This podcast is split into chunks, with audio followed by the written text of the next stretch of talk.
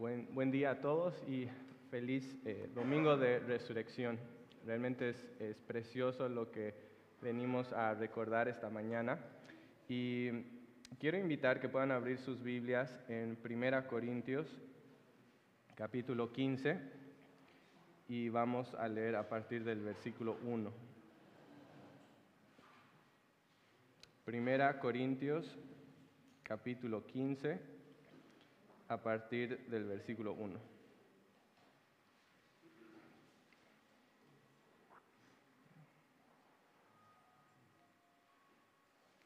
Y dice así,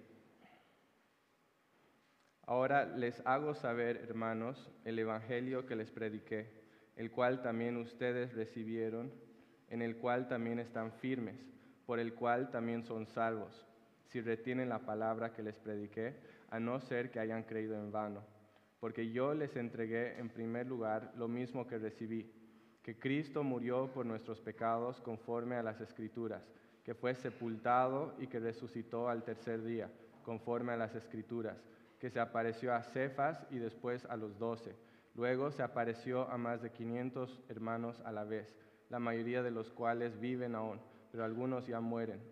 Después se apareció a Jacobo, luego a todos los apóstoles, y al último de todos, como uno nacido fuera de tiempo, se me apareció también a mí. Porque yo soy el más insignificante de los apóstoles, que no soy digno de ser llamado apóstol, pues perseguí a la iglesia de Dios. Pero por, pero por la gracia de Dios soy lo que soy, y su gracia para conmigo no resultó vana antes bien, he trabajado mucho más que todos ellos, aunque no yo, sino la gracia de Dios en mí. Sin embargo, haya sido yo o ellos, así predicamos y así creyeron ustedes. Padre amado, te damos gracias por tu palabra, te damos gracias, Padre, por eh, estas hermosas verdades que venimos a, a recordar esta mañana. Padre, que tu Hijo amado vino a esta tierra, que cargó el precio de nuestro pecado, pero que no quedó en la tumba, sino que resucitó al tercer día. Y Padre, pedimos que nos ayudes a realmente ver la gloria de esta verdad. Padre, que eh, esta, esta mañana podamos realmente contemplar, maravillarnos y que podamos responder en una manera correcta. Padre, y Sabemos que lo que necesitamos para poder hacer eso, Señor, no son palabras elocuentes, no son eh, palabras persuasivas, no son eh, ideas humanas, sino realmente la verdad de tu palabra y el poder de tu espíritu. Y entonces, Padre, oramos que tu eh, espíritu obre a través de tu palabra en una manera poderosa esta mañana. En nombre de Jesús. Amén.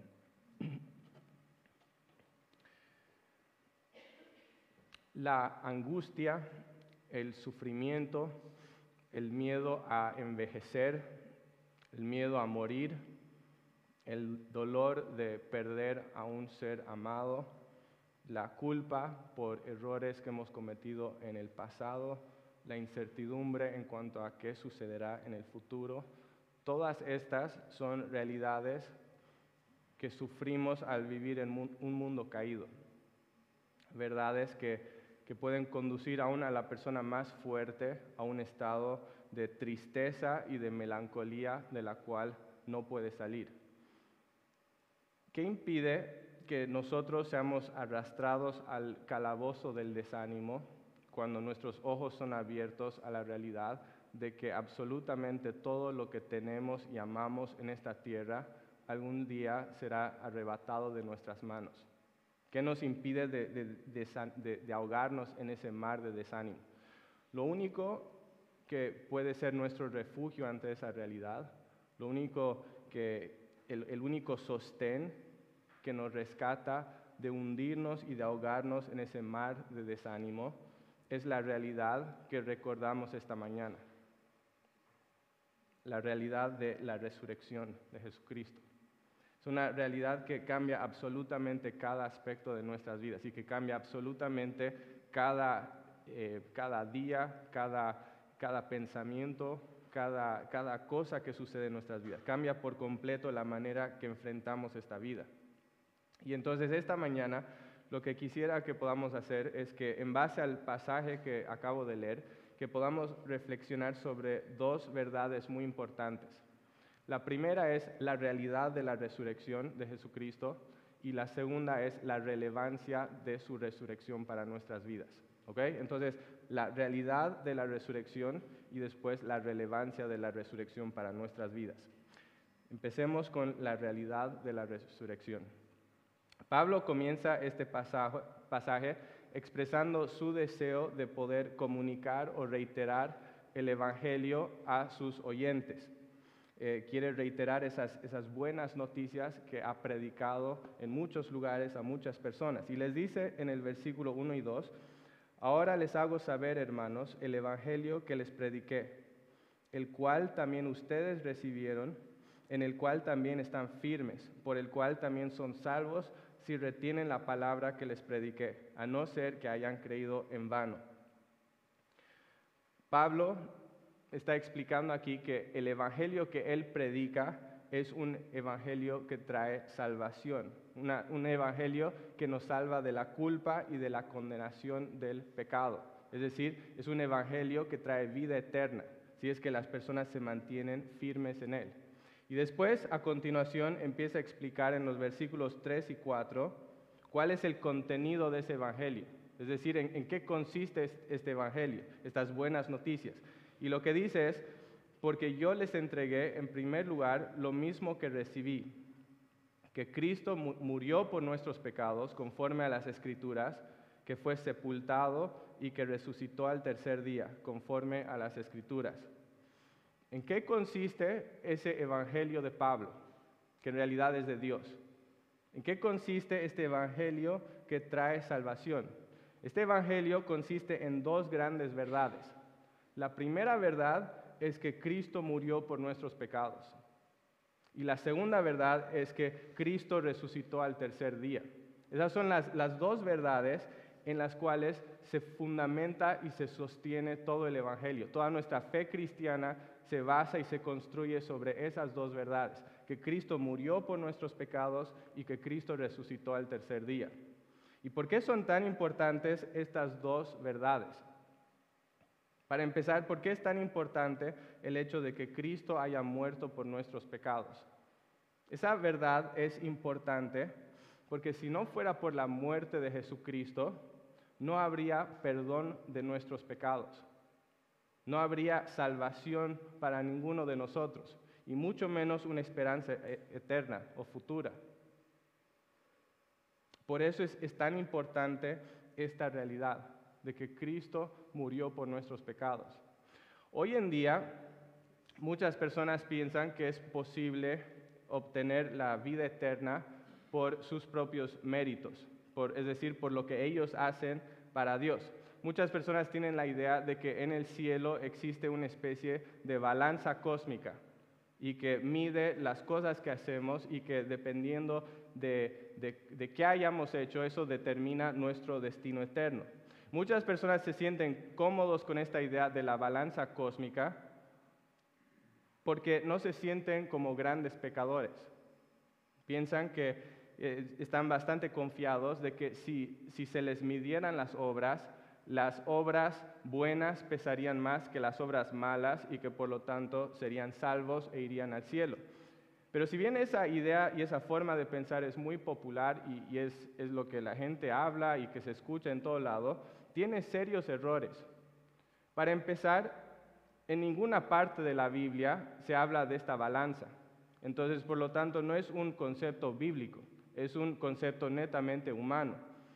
Además de eso, aun si esa balanza existiera, la realidad y algo que vemos a lo largo de toda la Biblia es que aún nuestras mejores obras están manchadas de pecado. Y eso significa que si tuviéramos que clasificar nuestras obras en una escala de obras buenas y malas, incluso las obras que nosotros consideramos buenas, aún las mejores obras que tenemos, las, las obras en las que más nos jactamos, tendríamos que en realidad ponerlo en el lado de las obras malas, porque son imperfectas, están manchadas de pecado, y esas obras lo único que harían es traer aún más condenación contra nosotros. Pero hay una tercera razón de por qué este, esta idea de la balanza cósmica es tan errada, y es porque presenta la ley de Dios como si fuera una serie de preceptos independientes en lugar de presentarlo como realmente es, que es un solo conjunto. Y algo que me, ayudó, me, parece una buena forma de explicar esto, es, es algo que decía Marty Makowski en un libro que tiene de teología para niños. En este libro él explica que no deberíamos ver la ley de Dios como una colección de, platos o de losas independientes, que si rompes una losa, las otras siguen intactas, que más bien deberíamos entender la ley de Dios como un solo plato íntegro, una sola losa íntegra. Si yo rompo un costado de esa losa, el plato entero queda destruido. Y eso es lo que vemos en Santiago cuando dice, que cualquiera que guardare toda la ley, pero ofendiere en un punto, se hace culpable de todos. Eso es lo que, lo que Santiago está mostrando en ese pasaje. En ese mismo libro de Teología para Niños, Martin Makowski hace una analogía muy poderosa y, y presenta esta situación. Dice, imaginen que tú estás en un día caluroso de verano, estás muriendo de calor, quieres un vaso de agua pura, limpia, cristalina. Entonces vas y justo ahí hay un vaso frío de agua cristalina, un, vaso que se ve hermoso, y lo tomas para tomar ese vaso para refrescar tu sed y de repente sucede algo horrible. Los excrementos de un pájaro salpican a tu vaso. ¿Qué harías en ese caso, en esa situación? ¿Qué harías? ¿Justificarías la pureza de este vaso? Dirías, ah, no, este vaso solo, solo hay un por ciento de contaminación en este vaso. El 99% restante es agua pura. Lo voy a tomar. ¿Harías eso? No, no lo creo. Honestamente no creo que nadie en esta sala haría eso. ¿Por qué? Porque aunque esa sustancia es muy pequeña, esa sustancia contaminante, esa pequeña contaminación contamina todo el vaso y hace que todo ese vaso sea repugnante, que sea asqueroso. Nadie tomaría ese vaso.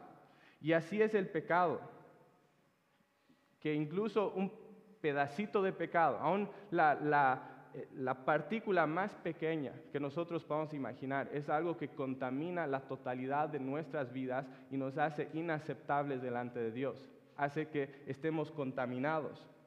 Y por lo tanto quiero preguntarte algo esta mañana. ¿Alguna vez has pecado? ¿Alguna vez has hecho algo que no deberías haber hecho? ¿O por lo contrario, no hiciste algo que deberías haber hecho? ¿Alguna vez hubo alguna imperfección en tu amor por Dios o en tu amor por otra persona? Si la respuesta a esa pregunta es sí, y si somos honestos, la, pregunta inevitablemente va a ser sí para cada uno de nosotros, sin excepción.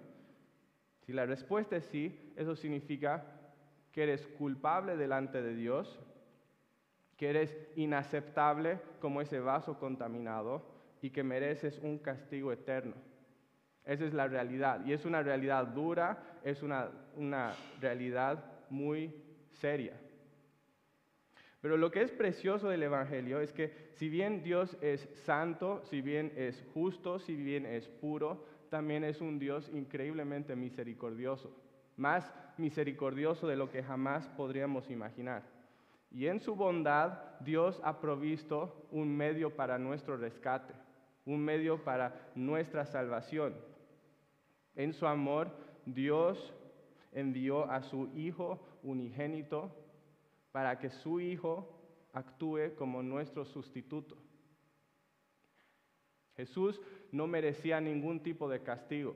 Jesús era perfecto. Jesús vivió una vida perfecta, sin pecado, sin mancha, sin contaminación. Pero en su amor, Cristo fue a una cruz para recibir el castigo que nosotros merecíamos por nuestro pecado, por nuestra maldad. Él recibió ese castigo. ¿Y para qué? para que nosotros al recibir ese regalo de salvación no, no, no recibamos lo que merecíamos, que era, eh, un, era la condenación eterna, para que nosotros no seamos desechados como ese vaso asqueroso, sino que por medio de la fe podamos recibir la recompensa que Cristo merece por su vida perfecta. Eso es lo que Jesús estaba haciendo en esa cruz. Y por eso es tan importante este primer pilar del Evangelio, de las buenas noticias de Jesucristo, que Cristo murió por nuestros pecados. Si no fuera por eso, estaríamos perdidos, sin Dios y sin esperanza en este mundo. Pero hay un segundo pilar del Evangelio que es igual de importante y que es igual de precioso. Y es que Cristo resucitó al tercer día. Y este es un aspecto que muchas veces olvidamos de, mencionar o que, perdemos de vista cuando hablamos del Evangelio. Pero es una verdad muy importante porque la verdad es que si Cristo no hubiera resucitado de la muerte, la salvación hubiera quedado inconclusa.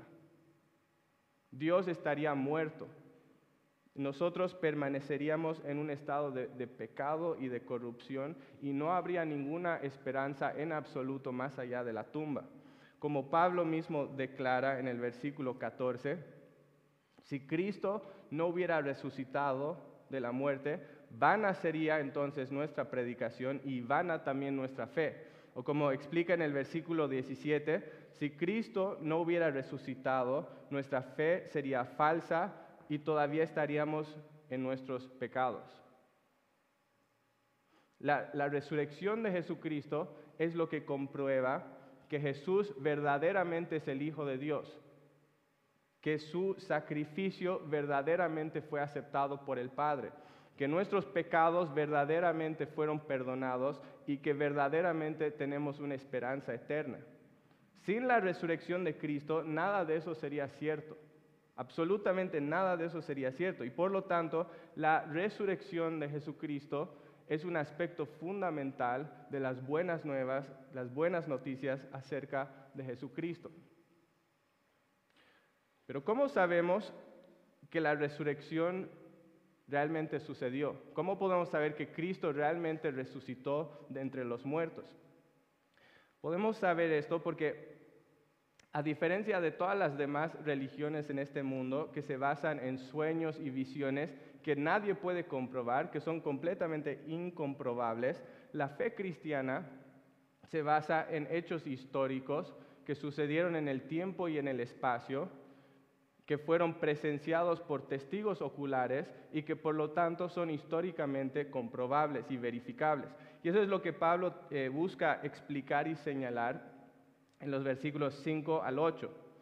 Pablo dice que después de haber muerto y resucitado, Jesús se le apareció a Cefas y después a los doce. Luego se apareció a más de 500 hermanos a la vez, la mayoría de los cuales viven aún, pero algunos ya duermen. Después se apareció a Jacobo, luego a los doce, perdón, a todos los apóstoles, y al último de todos, como uno nacido fuera de tiempo, se me apareció también a mí, es decir, a Pablo. ¿Qué es lo que Pablo está tratando de señalar o mostrar en estos versículos? Lo que está buscando mostrar es el hecho de que la resurrección es un hecho histórico, un, un hecho que se confirma no con una o dos personas que dijeron haber visto a Jesús, sino con literalmente cientos de testigos que tuvieron un encuentro con el Cristo resucitado y que lo vieron con sus propios ojos. Se apareció a Pedro, se apareció a Pablo, se apareció a Jacobo, el medio hermano de Jesús, se apareció a los apóstoles y después se apareció a más de 500 personas. Y uno podría preguntar y decir, ¿y, qué tal si esas 500, más de 500 personas estaban mintiendo? ¿Qué pasa si, nada de esto realmente sucedió y simplemente se inventaron la historia? Bueno, si esa es la postura que vamos a tomar, necesitamos responder una pregunta muy importante. Y la pregunta es esto, esta. ¿Qué ganaban esos testigos oculares con inventarse esta historia? ¿Se hicieron ricos? ¿Se hicieron poderosos? ¿Lograron salvar sus vidas o las vidas de, sus seres queridos? Para nada. Si, miramos los registros de la historia, y no estamos hablando solo de lo que está escrito en la Biblia, sino incluso de otros historiadores que escribieron en ese tiempo, lo que vemos es que estos testigos no ganaron absolutamente nada en esta tierra al afirmar que Jesús había muerto y resucitado de entre los muertos. Más bien ellos afirmaban estas verdades a gran costo personal, sacrificando sus comodidades en muchos casos, sacrificando en muchos casos sus pertenencias e incluso en algunos casos sacrificando sus mismas vidas.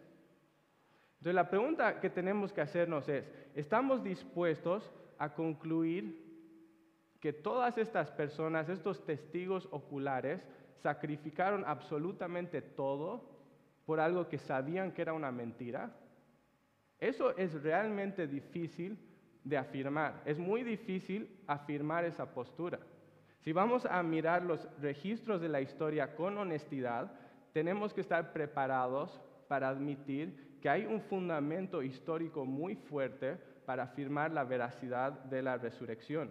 mucho más cuando miramos los ejemplos de hombres como Pablo en los versículos 9 y 10, que experimentaron una transformación radical como resultado de su encuentro con Jesús, que fueron de ser perseguidores a ser los más grandes defensores del cristianismo. ¿Cómo sucede eso? Eso es algo que, no se puede explicar, al menos de que Pablo haya tenido ese encuentro personal con el Señor Jesucristo. Y entonces vemos que hay un fundamento muy fuerte para la veracidad de la resurrección. Pero habiendo hablado sobre la realidad de la resurrección, quisiera que ahora podamos proceder a la siguiente, la segunda mitad de este mensaje, y que podamos pasar el resto del tiempo que nos queda hablando sobre la relevancia de la resurrección para nuestras vidas. Y no vamos a hacer un estudio expositivo del resto de 1 Corintios 15 porque es bastante largo y porque eh, no nos daría el tiempo para mirar todo. Pero lo que, si después eh, tienen eh, la oportunidad de leerlo en sus casas, lo que van a descubrir es que hay dos grandes verdades que son ciertas de nosotros los cristianos como resultado de la resurrección de Jesucristo. Y la primera realidad que es cierta de nosotros como resultado de la resurrección de Cristo es que nuestros pecados fueron perdonados, que nuestros pecados fueron perdonados.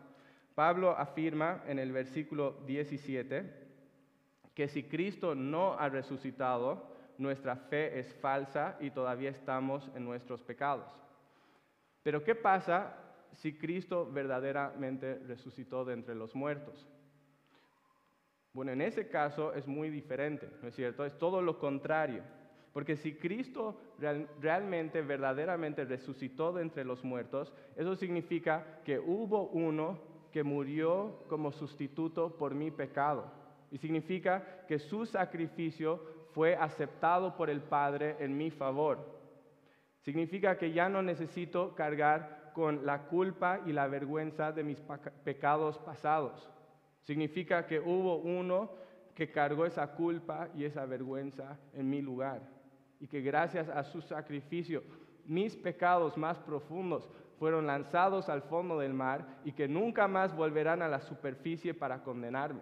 Eso es lo que significa. Pero hay una segunda realidad que se aplica al creyente si es que Cristo verdaderamente resucitó. Y es que así como Cristo resucitó de entre los muertos, nosotros también resucitaremos con Él. Nosotros también resucitaremos con Él. Y eso es lo que vemos con especial claridad en los versículos 20 al 22. Pablo escribe y dice, pero ahora Cristo ha resucitado de entre los muertos, primicias de los que durmieron. Porque ya que la muerte entró por un hombre, también por un hombre vino la resurrección de los muertos. Porque así como en Adán todos mueren, también en Cristo todos serán vivificados. ¿Qué es lo que estos versículos nos están diciendo? En esencia, lo que nos están diciendo es que Cristo ha resucitado de entre los muertos. Y nos está diciendo que Cristo es las primicias de los que duermen, de los que durmieron. En otras palabras, Jesús es la primera muestra de lo que va a suceder para todos los que están en Él. Es decir, que así como Cristo resucitó, Él es la primicia, todos los que vendrán después de Él, que están en Él, experimentarán lo mismo, que también serán resucitados de entre los muertos. Porque así como en Adán todos mueren, también todos aquellos que han confiado en Cristo serán vivificados. Y lo que es precioso si después leen el resto de, de 1 Corintios 15, Pablo explica cómo será esa resurrección para los creyentes. Y lo voy a resumir brevemente. Lo que Pablo explica es que esa resurrección será corporal y no solamente espiritual. Explica que esa resurrección será gloriosa porque, seremos, eh, porque ya no estaremos sujetos a, la corrupción física y moral en la cual estamos sujetos en esta tierra, que será gozosa porque heredaremos el reino de Dios y porque estaremos con aquel que es nuestro mayor tesoro, y además que será eterna, porque nunca acabará. Y son verdades preciosas que si realmente reflexionamos en esto, cambia por completo nuestras vidas. ¿Cómo, ¿Cómo afectan estas verdades nuestras vidas aquí y ahora? ¿Cómo afecta nuestras vidas saber que nuestros pecados fueron perdonados y que un día, después de morir, seremos resucitados a nueva vida con Cristo? Podríamos hablar de, de, muchas implicaciones que eso tiene para nuestras vidas aquí y ahora, pero quisiera mencionar tres cosas. En primer lugar, estas verdades de que nuestros pecados fueron perdonados y que resucitaremos junto a Cristo, en primer lugar implica que ya no necesitamos temer la muerte, que ya no necesitamos temer la muerte. Algún día todos de nosotros vamos a morir, absolutamente todos aquí vamos a morir, sin excepción. Para una persona que no ha conocido a Cristo, para una persona que no ha conocido el perdón de Jesús y que no conoce la esperanza eterna que Él da, esa es una realidad aterradora. Es una realidad aterradora. Pero para aquel que está en Cristo, la muerte no es algo que necesita temer. Aquel que está en Cristo en realidad puede incluso anticipar el día de su muerte con gozo. ¿Y por qué? Porque si bien puede ser muy doloroso el, proceso de morir, el cristiano, el creyente que ha sido perdonado por Cristo, puede aferrarse a la realidad de que sin importar qué tenga que soportar, lo mejor está por venir. Y eso cambia todo. Como dijo muy bien el predicador Charles Spurgeon, dice, la muerte no es un castigo para el creyente, sino la puerta al gozo eterno. Como decía Leon Morris, Cristo le ha quitado el aguijón a la muerte. La muerte es ahora ganancia. Ahora el creyente puede desear partir para estar con Cristo. La segunda implicación de saber que Cristo perdona y resucita a los suyos es que cuando uno de nuestros hermanos en Cristo muere, no necesitamos entristecernos como lo hacen aquellos que no tienen esperanza. En el mundo, cuando una persona muere, no hay ninguna esperanza de reencuentro. Muchas veces las personas hablan de que algún día se volverán a encontrar, pero es una esperanza que no tiene ningún fundamento no está fundamentado en nada. Y eso es, terrible, ¿no? Pensar que la muerte es el punto final de la relación entre esas personas, que después de morir esas personas nunca más se volverán a encontrar. Es, es, una realidad muy dura, muy difícil y que puede incluso llevar a una persona a un estado de desánimo del cual es muy difícil salir.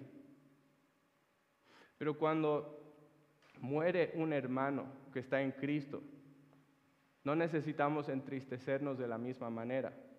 ¿Por qué? Porque si bien sentiremos tristeza, es, la realidad, sentiremos tristeza cuando parte esa persona, porque será doloroso tener que despedirnos de él o de ella por algún tiempo, no es una tristeza absoluta. Porque dentro de esa tristeza de tener que despedirnos, podemos encontrar gozo en el hecho de que esa persona en este momento se encuentra mejor de lo que jamás estuvo en esta tierra. Y porque además podemos encontrar gozo en el hecho de que en algún momento, en un, en un futuro no muy lejano, estaremos nuevamente con él o con ella. Una tercera implicación de saber que Cristo perdona y resucita a los suyos es que los cristianos podemos sentir paz en medio de las mayores pruebas o dificultades de la vida. Alguien que no tiene a Cristo no puede sentir paz ante los más grandes sufrimientos de esta vida. No puede. ¿Por qué? Porque esta es su única vida. Y porque puede ser extremadamente frustrante y desesperanza, desespera, desesperanzante, desesperante, perdón, pensar que en la única oportunidad que yo tengo para vivir, las cosas no están saliendo como yo quisiera. Es extremadamente desesperante pensar en eso. Pero si alguien está en Cristo, si yo estoy en Cristo, no necesito desesperarme de la misma manera. No necesito. No, necesito frustrarme y desesperarme de la misma manera, porque sé que estos 80 o 90 años que yo tenga sobre esta tierra no son la totalidad de mi vida. En realidad son una, una fracción mínima del resto de mi vida. Y por lo tanto, yo puedo encontrar gozo en eso. Puedo saber que si bien estas pruebas, estas dificultades son dolorosas, puedo tener paz sabiendo que estas cosas no durarán para siempre, sabiendo que esto terminará. Y además porque sé que si Dios permite algo en mi vida, tiene un propósito más mayor y más grande en permitir esto. Como dice Pablo en 2 Corintios 4, 17, esta aflicción leve y pasajera nos produce un eterno peso de gloria que sobrepasa toda comparación. Quiero, quiero terminar este tiempo, esta mañana, em, contándoles una historia. Hace, hace algunas semanas, cuando Angie y yo todavía estábamos en Estados Unidos, una noche fuimos a cenar a la casa de una familia de la India que conocimos hace algunos años. Yo personalmente nunca me hubiera dado cuenta que el esposo de esta familia, que se llama Kartik, nunca hubiera imaginado que él estaba eh, sufriendo o padeciendo una enfermedad física muy severa porque en, ningún momento lo mencionó y porque cuando le hablabas no, no se veía angustiado.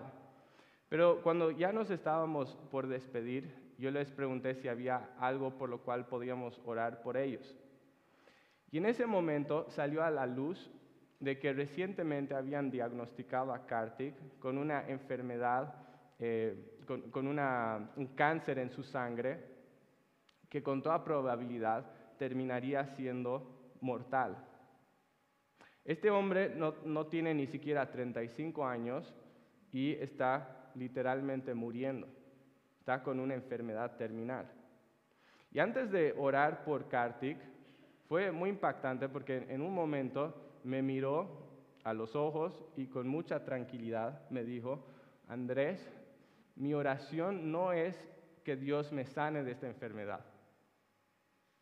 Lo único que yo pido es que Dios me, dé las fuerzas para poder honrar a Dios en medio de esto.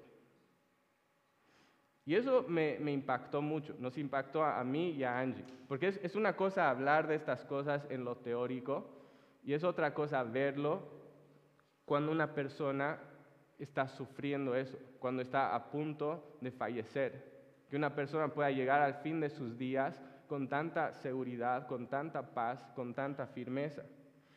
Pero después nos poníamos a pensar, capaz no debería sorprendernos que Kartik haya respondido de esa forma al enfrentar la muerte. Porque lo cierto es que en los seis o, tal vez ocho años que he conocido a este hombre, lo que he visto es que vive cada instante centrado en la cruz de Jesucristo. Veo un hombre que cada vez que nos invitaba a su casa nos traía una Biblia y me pedía que le enseñe algo acerca de Jesús. Un hombre que, a pesar de, de vivir en un departamento muy pequeño, cada vez que había un feriado o alguna fiesta, invitaba a todos sus vecinos que vivían ahí para compartir con ellos una comida y para hablarles de Jesucristo. Un hombre que vivía cada momento tratando de modelar ese rol de liderazgo espiritual que Dios le ha llamado a tener con su esposa y con sus dos hijos de 8 y de 5 años. ¿Qué hace que una persona pueda llegar al fin de sus días de esa manera? ¿Qué hace que este hombre, Kartik, pueda morir con tanta paz y tanta seguridad? Lo que permite que una persona pueda estar tan tranquilo, que Kartik pueda estar tan tranquilo, es que él vivía con la convicción de que sus pecados habían sido perdonados y que Cristo lo resucitaría después de la muerte. Esa firmeza, esa fe que él tenía en esas realidades cambiaban todo.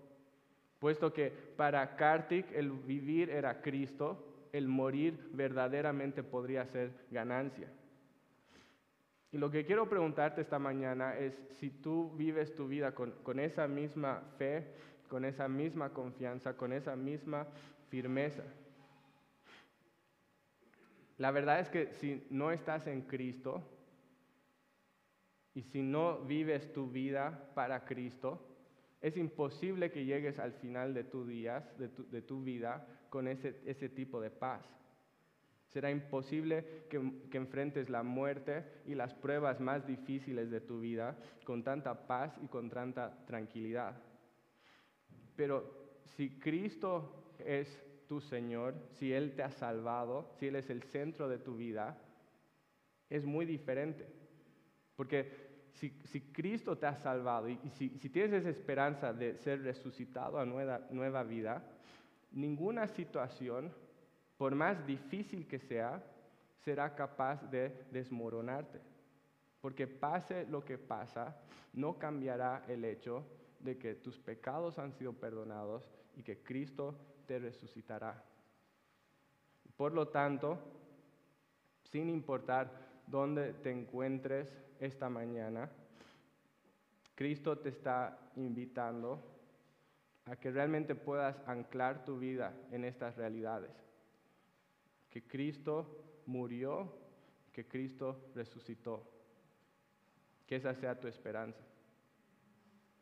Y que Dios nos ayude a realmente ver hoy, más que nunca, que la resurrección es extremadamente relevante para nuestras vidas. Vamos a terminar orando.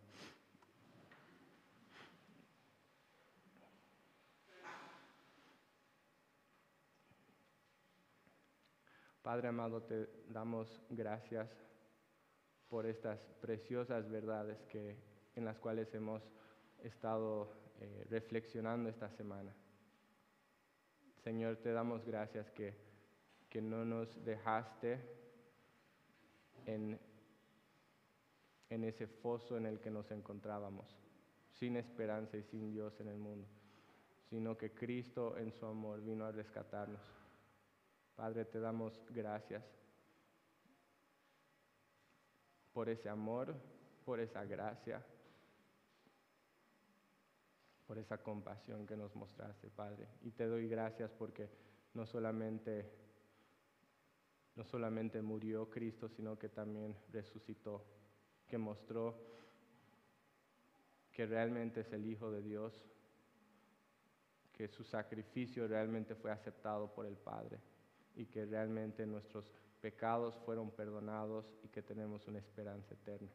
Padre, oramos que nos ayudes a comprender estas verdades y que nuestras vidas puedan estar ancladas y fundamentadas en estas dos verdades, de que Cristo murió y que Cristo resucitó al tercer día. Todo esto oramos en el nombre de Jesús. Amén.